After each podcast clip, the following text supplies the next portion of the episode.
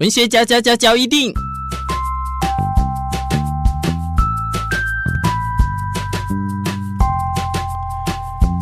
欢迎收听文学交一定。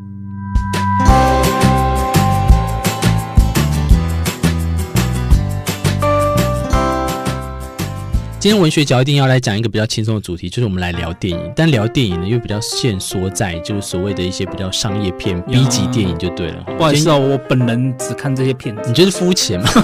我们今天邀请的是四 B，四 B，你今天要来跟大家讲说，你说最近你有发觉，就是我们的电影怎么了？是不是？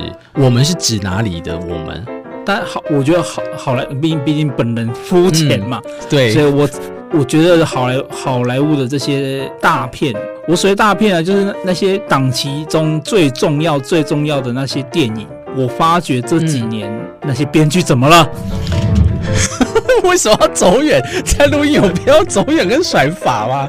我现在是要跟你讲，因为我们在讲这个的前提要让观众知道。第一个就是说，我是一个很喜欢看电影的人，所以我一一年啊累积的片量，不管是首轮、二轮，我都会累积到至少至少八十部。八十？对。那你呢？你为什么有点像今天我们为什么来聊电影？有点爱之深责之切的概念，是因为你也喜欢看这些所谓的这些商业商业片的啊。那因为你看的商业电影的的同时，你有一些。如果真的很不错，你会愿意付到啊二刷、三刷，甚至到很多刷。对，所以在这样的情况下呢，就有点爱之深责之切来去讲讨论在这最最明显的差别啊，就是我上一部二刷以上的电影，嗯，已经不可考了，又又走远，为什么？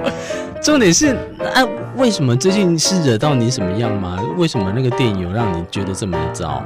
就不知道大家有没有那种感觉哦，就是我真的觉得最近几年几年哦，这、嗯、几年的一些好莱坞大片的剧，嗯，都会让我觉得，首先呐、啊，就是当然我不是专业人士啊，可是就是纯粹以一个观影人的角度，肤浅的观影人，对呀，以他肤浅的观影人角度，嗯，是连我这种肤浅的观影人，我都会觉得卡卡的，哎，指标，所以这个可以讲，哎，对啊，首第一点就是，我在第二点。我已经很久很久很久很久很久没有看到一个，即便像英雄电影这么这么红，嗯，一个很够强的反派，嗯，就是我们现在看到反派永远都是弱智到不行啊，这么糟吗？或者是 maybe 一开始觉得、嗯、哇，怎么这么强的反派？哇，终于终于，那大家就很期待主就主角们要怎么干掉他的时候，就是偏偏干掉他的理由。嗯，就会在，或者那个这么强反派，偏偏就会在最关键的时刻突然变得很弱智，或者犯了一个很很很低级的错误。嗯，我觉得会不会是因为那个啊娱乐性的关系？我先跟你讲，没有娱乐的感觉、啊。不是我的理由，就是说，因为要娱乐所有的大众，所以他可能不会让他非常非常的险恶，也不会让他邪恶到这样。他必须要一个很正当的理由，让人家说，哦，原来他就是这么笨，然后这个哎，我犯了一个错误，这样导致会怎么样，才能让剧情很合理化。我觉得应该都是铺陈的不够，都会让人家觉得说。哦好了，你要犯这么愚蠢的错误，你至少有一个理由嘛，就是你因为什么，嗯、至少要有一个理由让我们相信说你犯了这么愚蠢的错误是合理的。你不要就是前面聪明绝顶，就是哇，就是你好像完全毫无破绽，结果你就来了一个白痴都会犯的错误，这样、嗯、啊，就让人就觉得啊一。我期待那么久，就结果你就给我来一个这个，哎、欸，这个观点很特别，因为一般人讲都是喜欢 focus 在这个主角上面，那你的主角是反反而喜欢主角需要有一个够强的嗯的反派去衬托他。我的意思就是说，你反而会很期待反派角色很重要就对了，在一个电影里面啊。当然当然啊、嗯，有没有哪一个角色是让你反派角色是让你就是哎、欸、你就觉得很赞不绝口的、啊？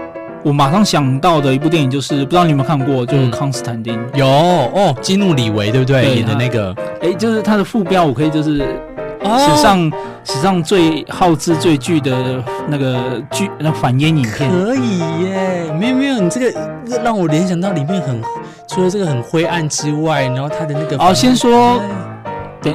等一下要爆雷啊！就是如果没有看过的人，啊、我推荐马上去看，嗯，再来回来我们的文学嚼一地。哪有那么远啊？你就直接讲吧。没有，我就先先提醒嘛，大家，我真的真的推荐大家去看这部电影。嗯哼，好，好，假设我们现在大家回来，大家已经看完了回来啊，就是他本片里面最大的 BOSS 其实是那个大天使。嗯哼，对，加百列嘛。对，加百列，对，你看他好像是大天使，嗯，看，而且觉得好了，要怎么怎么怎么办？怎么办？就是主角似乎已经，就是你看当下，你真的觉得好像没什么希望啦，就是哎、嗯。欸，结果你看他想了一个绝妙的。的的的方式嘛，他不就自杀嘛，自残。然后他前面也已经埋了一个伏笔啊，就是他已经说了，那个撒旦他本人会亲自，嗯，他死掉后本人会亲自带他去地狱，嗯，他就很合理，他就自杀，然后撒旦就来，你看你就想，哎，很合理，唯一能够制服得了他的，就是要么就上帝，要么就撒旦，这两个大 boss 才能。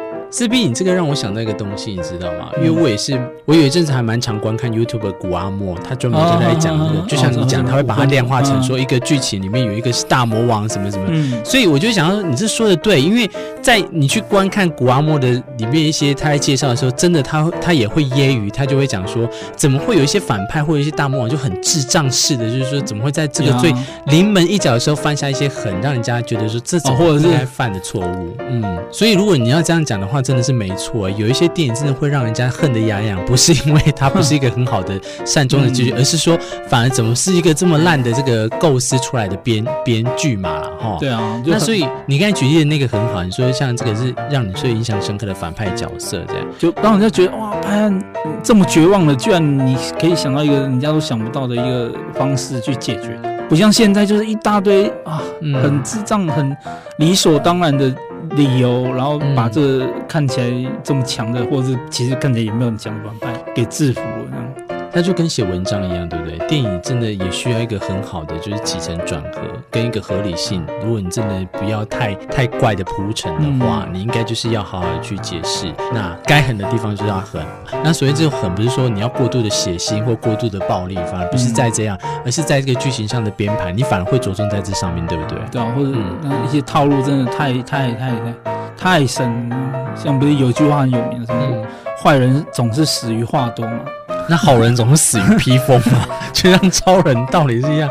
你什么意思啊？你可不可以跟大家讲一下？就是不是你不觉得每次坏人要杀掉好人之前，总是会讲一些有的没的，然后就是等待人某个人去救这个好人，这样每次都是这样子啊？为什么没有一个？应该是有啦，可我一一时可没想到，就就是完全不废话，直接哇看到就砍，这样就砍，真的这么合理的坏人。你说真的，你现在要我来想看看有没有什么是像你讲近期很让人家印象深刻的反派要角？我现在还说真的，我一时还想不出来耶。所以又话说回来，如果这个反派角色要好或不好，其实也会影响到一个电影本身，对不对？绝对的，嗯，相辅相成。所以这集的尾声呢，就要让大家去思考看看，有没有还有哪一些电影的反派角色是可爱又迷人的反派角色吗？对，可爱又迷人，然后让你就恨得牙痒痒，然后一直很印象深刻的这样。好了，今天的文学角一店非常开心，跟大家说一声再会了，拜拜，拜拜。